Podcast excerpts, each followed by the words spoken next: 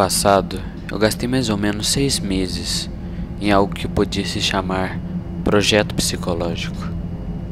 Estive procurando no jornal local anúncios de emprego e achei um convidando pessoas criativas que estivessem procurando por um dinheiro fácil.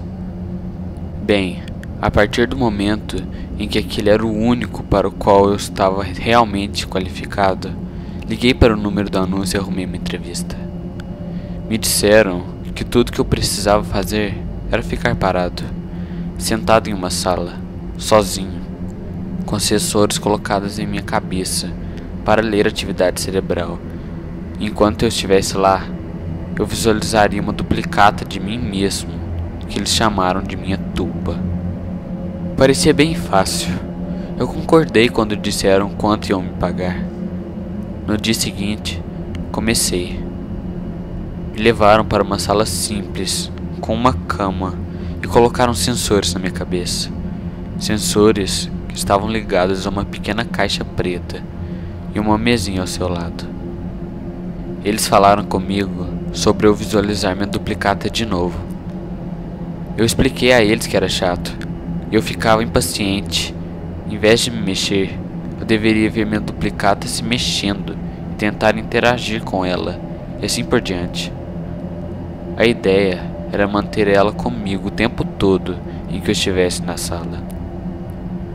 Eu tive uns problemas nos primeiros dias. Era muito mais difícil do que qualquer experiência extracorpórea que eu já houvesse feito. Eu imaginava, visualizava minha duplicata por alguns minutos, então me distraía. Pelo quarto dia, já conseguia manter ela por mais ou menos seis horas por perto. Me disseram que eu estava indo muito bem. Na segunda semana, me colocaram em uma sala com alto-falantes acoplados nas paredes. Me disseram que gostariam de ver se eu conseguia manter a tupa, mesmo com estímulos para me distrair. A música era bem desordenada, era feia, inaudível e fazia o processo ser mais difícil, mas eu consegui de qualquer modo. Na semana seguinte, eles tocaram uma música ainda mais insuportável, piorada com loops, distorções, microfonias e algo que pareciam serem vozes guturais falando em idiomas estrangeiros. Eu só ria daquilo. Já tinha me tornado profissional em manter a tupa. Comecei a ficar entediado com o passar dos dias. Para animar as coisas, comecei a interagir com minha cópia. Conversávamos, jogávamos Jockey Po e eu imaginava-o dançando breakdance ou qualquer coisa que julgasse engraçado. Perguntei aos doutores se aquilo atrapalharia os estudos, mas eles só me encorajavam a continuar. Então brincávamos e conversávamos, e foi divertido, até que as coisas começaram a ficar estranhas. Um dia, eu estava contando a ele sobre o meu primeiro encontro e ele me corrigiu, dizendo que a garota estava vestindo uma camisa amarela e não uma verde. Pensei no que ele disse por um momento e notei que ele realmente estava certo. Eu admito que isso me assustou um pouco, e após o expediente, eu falei com os pesquisadores sobre aquilo. Você está usando ele como uma forma de chegar ao seu subconsciente. Eles disseram. Você sabia em algum lugar que estava errado, então seu subconsciente lhe autocorrigiu. O que era assustador se tornou divertido. Eu podia consultar meu subconsciente e revirar memórias passadas muito facilmente. Minha tupa podia citar páginas inteiras de livros que eu havia lido anos atrás e se lembrar de coisas que eu havia aprendido no ensino médio e já havia esquecido. Era realmente incrível. Com o tempo, comecei a levar minha duplicada para fora do centro de pesquisas. No começo tive medo, mas então me sentia vontade de sempre que me entediava. O trazia e passava o tempo. Então comecei a trazê-lo tanto que começou a parecer estranho não tê-lo por perto. Levava-o quando saía com amigos, quando ia à casa da minha mãe, e até levei ele uma vez para um encontro e uma vez que não precisava falar em voz alta com ele, Eu podia manter conversas sem que ninguém soubesse. Eu sei que pode soar estranho, mas era divertido. Além de ser minha subconsciência e memória sempre meu dispor, estava começando a ficar mais atento do que eu mesmo às coisas ao meu redor, notando detalhes e sinais de linguagem corporal que eu nem percebia. Por exemplo, nesse encontro em que eu levei, eu pensei que as coisas estavam indo mal à peça, até que ele me apontou sinais de que ela estava rindo demais de minhas piadas e estava dando muitas chances para que eu falasse algo a mais. Então eu realmente notei, escutei o que ele dizia. Vamos apenas dizer que o encontro se saiu muito bem. Quando fizeram quatro meses em que eu estava no centro de pesquisas, ele estava comigo constantemente. Então, os pesquisadores vieram até mim pediram para que eu parasse de visualizá-lo. Eu me neguei, e isso agradou eles. Eu silenciosamente perguntei à minha duplicata o que deveria ter trazido essa ideia, e ele simplesmente deu de ombros. Eu também. Eu me retirei um pouco do mundo naquela época. Estava tendo problemas em conviver com as pessoas. Parecia muito que elas não sabiam ou estavam confusas sobre o que falavam enquanto tinha uma manifestação de mim mesmo para consultar. Fez com que socializar ficasse estranho. Ninguém parecia ciente do que faziam elas ficarem bravas ou alegres. Não apreciam saber a razão por trás de tudo. Eu sabia, ou pelo menos podia perguntar a mim mesmo. Um amigo que me confrontou em uma tarde, ele socou a porta até eu abrir e caiu como uma tempestade em mim, raivoso. Você não atendeu a porra do telefone por duas semanas, caralho. Gritou. Qual é a porra do seu problema, cara? Eu ia pedir desculpas e provavelmente iria com ele a um bar naquela noite. Mas então minha tupa ficou furiosa. Bata nele, ela disse. E antes que eu soubesse o que estava fazendo, eu soquei ele. Ouvi seu nariz quebrar. Ele caiu no chão e se levantou balançando. Batemos um no outro até arrebentar meu apartamento. Eu nunca estive tão furioso quanto naquele momento. Eu não tive piedade. Derrubei-o no chão e dei dois pontapés nas costelas. E foi aí que ele fugiu, machucado e choramingando. Em alguns minutos, a polícia chegou. Eu aleguei autodefesa. E uma vez que ele não estava lá para se defender, a polícia me deixou com uma advertência e foi embora. Minha tupa estava animada o tempo todo e passamos a noite toda falando sobre a briga e sobre como eu dei uma bela surra no meu amigo.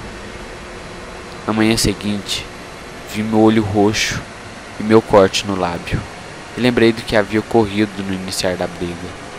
Minha duplicata é que havia se irritado e não eu.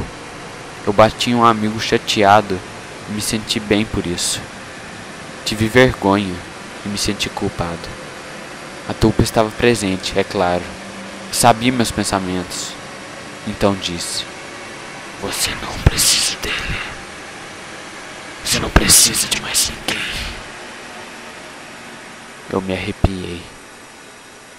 Contei aos pesquisadores do que se passava e eles apenas riam de mim, dizendo que eu não podia ter medo de algo que estava imaginando.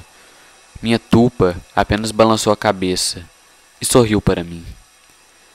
Tentei considerar daquelas palavras seriamente e não ter medo, mas a tupa estava realmente me incomodando com seu sorriso constante e malicioso, e não havia emprego no mundo que valesse minha sanidade. Eu evitava olhar ou me concentrar nele, mas sempre que olhava, ele estava com os olhos rápidos e mais tensos, então comecei a tentar fazê-lo sumir. Nos primeiros dias foi bem difícil, mas finalmente conseguia manter ele longe por umas horas. Mas cada vez que voltava, estava pior e pior, mais tenso, mais alto e ameaçador, com os olhos mais profundos, a pele mais acinzentada os dentes mais pontudos. E cada vez em que ele voltava, aquela música destonada que me faziam ouvir voltava com ele. Quando estava em casa, tentando cochilar, não mais me concentrando nele, ele aparecia e o barulho agudo junto a ele. Ainda visitava o centro de pesquisas naquela época. Estava fazendo meu trabalho pelas próximas seis horas. Precisava do dinheiro. E achava que eles não haviam percebido que eu não estava mais visualizando minha tuba constantemente. Eu estava errado. Dentro de pouco tempo, dois homens me seguraram e me contiveram. E alguém com jaleco médico aplicou uma injeção hipodérmica em mim. Acordei meu torpor preso em minha cama, com uma música tocando e minha tuba sobre mim. Eles mal se pareciam mais com um humano. Tinham os olhos afundados até as órbitas, os dedos longos e deformados. Era muito mais alto que eu, porém corcunda. Ele era, em suma, assustador pra caralho. Tentei me concentrar em não vê-lo, mas não conseguia me concentrar. Ele riu e deu um tapinha na intravenosa do meu braço. Eu lutei contra as amarras da melhor maneira que pude, mas mal pude me mover. Eles estão te enchendo com aquela merda, eu acho. Como vai a cabeça? Tudo confuso. Ele chegava mais e mais perto conforme eu falava. Eu tive náuseas. Seu hálito era como de carne passada. Me concentrei muito, mas não era capaz de bani-lo. As próximas semanas foram terríveis. Quase sempre entrava alguém em um jaleco e me injetava algo ou me forçava a engolir uma pílula. Me mantiveram tonto e inconsciente e às vezes me mantinham alucinado e tendo visões. Minha tupa estava lá, o tempo todo zombando. Ele interagia, ou talvez até fosse o motor das minhas alucinações. Cheguei a alucinar que minha mãe veio me visitar, me abraçando e chorando. Então ela cortava a garganta dela e me banhava em seu sangue. Foi tão real, pude até sentir o gosto. Os médicos nunca falavam comigo. Eu implorava, eu gritava, pedia em grunhidos e nada. Mas falavam com a minha tuba. Ao menos eu acho.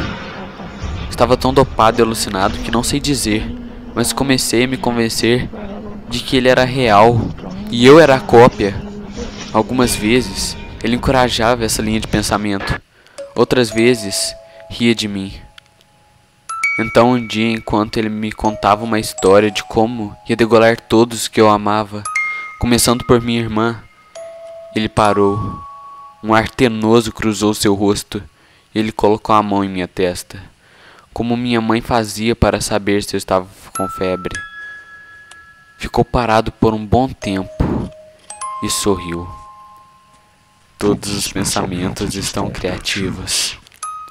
Ele me disse. Então saiu pela porta. Após três horas, vieram ao meu quarto e me injetaram algo muito forte, de modo que desmaiei. E quando acordei, estava deitado, desamarrado e livre. Levantei, corri até a porta estava destrancada. Abri e corri por um longo corredor vazio. Abri outra porta e tropecei escadas abaixo, até a porta dos fundos do prédio. Desmaiei de novo devido à dor, gritando feito uma criancinha. Sabia que deveria continuar correndo, mas eu não conseguia. Cheguei em casa de algum modo. Tranquei a porta e coloquei um armário na frente. Tomei um longo banho e dormi por um dia e meio. Ninguém veio à minha casa naquele dia, nem no seguinte, nem no próximo, nem no outro. Por uma semana me mantive naquele quarto. Havia acabado. Parecia um século. Eu havia tirado tanta coisa da minha vida que ninguém se importou com o fato de eu estar desaparecido. A polícia não achou nada. O centro de pesquisas estava vazio quando investigaram. A documentação foi inútil e os nomes que eu dei não resultaram em nada. Até o dinheiro que eu havia recebido era irrastreável. Eu me recuperei o máximo que pude. Não saio muito de casa, e quando saio, tenho ataques de pânico e choro. E choro, e choro muito. Não durmo muito. Meus pesadelos são horríveis. Acabou. Tento me convencer. Eu sobrevivi. Uso as técnicas de concentração que aqueles bastardos me ensinaram. E até que funcionam um pouco. Não hoje. Há três dias, eu recebi uma ligação de minha mãe. Uma tragédia havia ocorrido. Minha irmã havia sido a última vítima de uma série de assassinatos, dizia o policial. O assassino sangra as vítimas, então as degola. Houve funeral essa tarde. Mais bonito que pode imaginar, eu suponho. Eu estive um pouco distraído não conseguia pensar direito ouvindo uma música muito baixa, com estática e distorção, sem tom e com microfonia, vindo de longe. Ainda estou ouvindo, mais alto agora.